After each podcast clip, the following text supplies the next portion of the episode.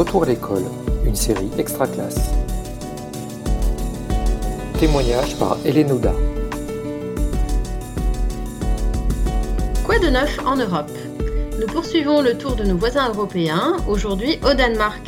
Entré en confinement le 11 mars, le pays a été le premier à envisager de rouvrir ses écoles dès mi-avril. Pour quels élèves, dans quelles conditions? Et avec quels résultats?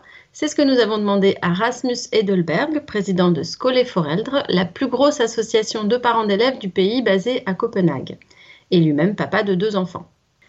Rasmus, bonjour. Pouvez-vous nous résumer ce qui s'est passé dans les écoles danoises depuis le début du mois d'avril? Yes.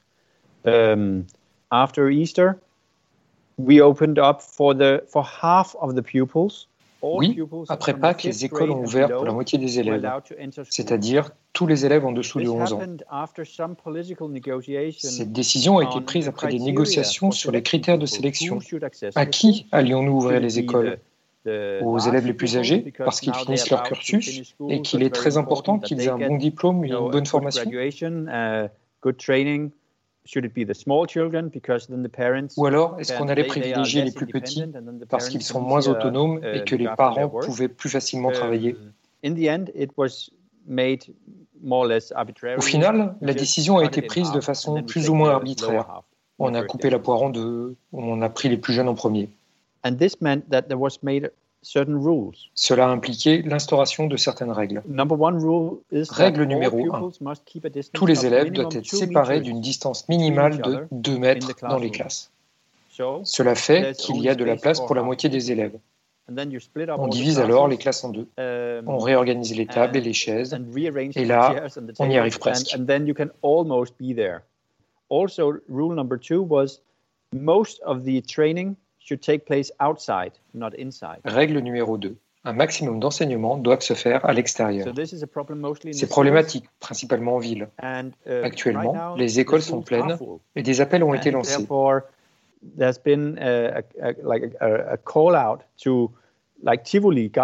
Par exemple, les jardins Tivoli à Copenhague sont utilisés comme lieu d'enseignement, mais aussi certains hôtels ou salles de conférence. J'ai également entendu quelqu'un dire que puisque le Roskilde Rock Festival ne va pas pouvoir avoir lieu, nous pourrions utiliser cet espace géant pour faire cours en plein air, ou même des églises. Tout espace ou bâtiment actuellement inoccupé est susceptible d'être réquisitionné pour l'école.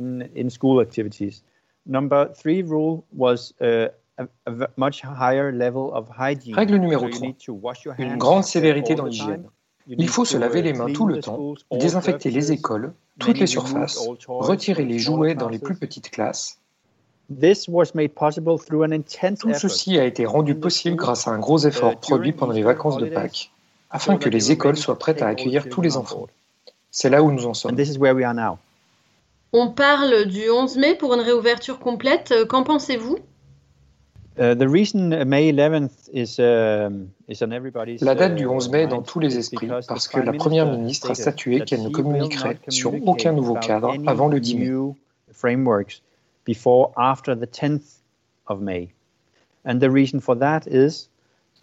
Car nous avons besoin de nouvelles données sur le R0. Vous connaissez le R0 C'est le coefficient de propagation du virus. Notre agence de santé a dit que nous ne pouvions aller au-delà de 1.2 sur l'échelle du R0. Uh, Sinon, on risquait de mettre à mal les structures hospitalières et on ne pourrait plus garantir un système de santé opérationnel. Puis on commence le déconfinement partiel en particulier dans les écoles. On doit laisser le processus se faire en trois, quatre semaines avant de voir l'impact que cela aura sur la société. Ensuite, il faudra recueillir les données et les analyser et voir si les mesures fonctionnent bien. La Première ministre recevra un nouveau rapport début mai qui sera analysé et qui pourra dire comment et si cela fonctionne bien. Ensuite, on avance et si on ne peut pas, on ne peut pas. On aura des mesures politiques uh, autour du 10, mais pas avant. Elles seront prises en fonction de l'évolution de la situation. C'est comme marcher sur une fine couche de glace. On fait un pas après l'autre. C'est ça la stratégie. Comment ont réagi les parents d'élèves à cette réouverture plutôt précoce? Uh, uh, en tant que parent, c'est une expérience traumatisante quand on est soudain confronté à une crise sanitaire. Il est tout à fait normal de réagir ainsi et de se sentir inquiet. On se fait tous du souci en tant que parent, mais là, encore plus.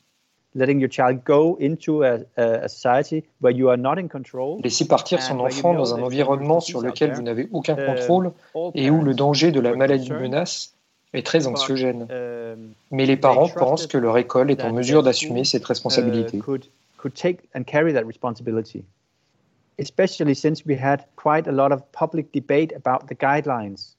Surtout depuis l'émergence de débats publics relatifs aux consignes de sécurité élémentaires pour une réouverture partielle.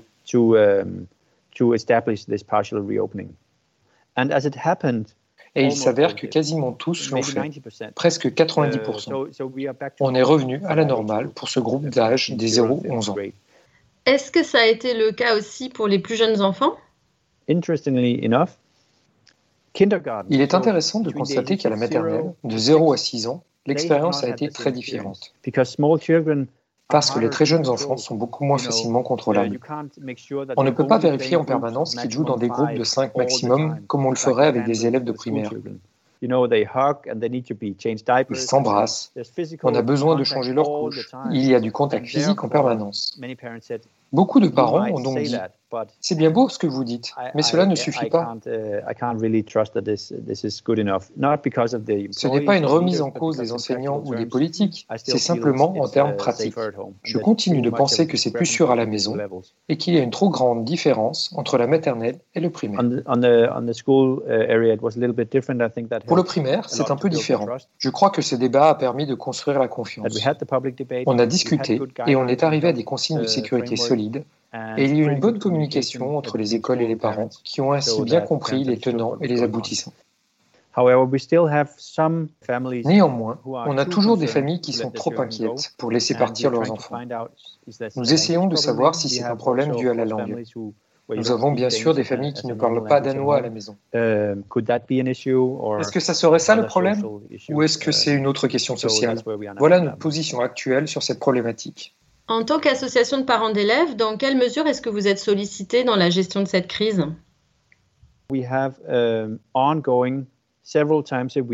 Nous avons des rendez-vous comme celui-ci plusieurs fois par semaine par uh, Teams ou uh, Skype, avec les différents ministères, les associations de chefs d'établissement, nous, parents d'élèves, les associations d'enseignants, les municipalités locales. Nous parlons à tous les acteurs, à tous les niveaux, très régulièrement. Ce qui a un véritable impact sur le cadre et sa mise en œuvre. Nous partageons les idées très vite. Arriver à une réglementation est une chose, mais la mettre en œuvre concrètement en est une autre. Nous avons le pouvoir de dire voilà comment il faudrait faire telle ou telle chose. Si nous faisons les choses ainsi, nous pensons que les parents adhéreront. C'est souvent comme ça que nous posons les choses. On ne représente pas les parents de façon formelle comme si on était un parti politique. On est une association de parents volontaires et en tant que tel, uh, nous essayons d'établir des relations de confiance. Nous avons enregistré cet entretien deux semaines après la réouverture des écoles au Danemark et il était encore trop tôt pour en tirer le bilan. Que ce bilan soit positif ou négatif, c'est sans doute la méthode qu'on peut retenir, le dialogue permanent et une gestion participative de la crise. C'était Quoi de neuf en Europe, un épisode d'Extra Classe. Retrouvez tous les autres épisodes de la série sur l'espace Extra Classe de Réseau Canopé et sur les réseaux sociaux. Une production Réseau Canopé 2020.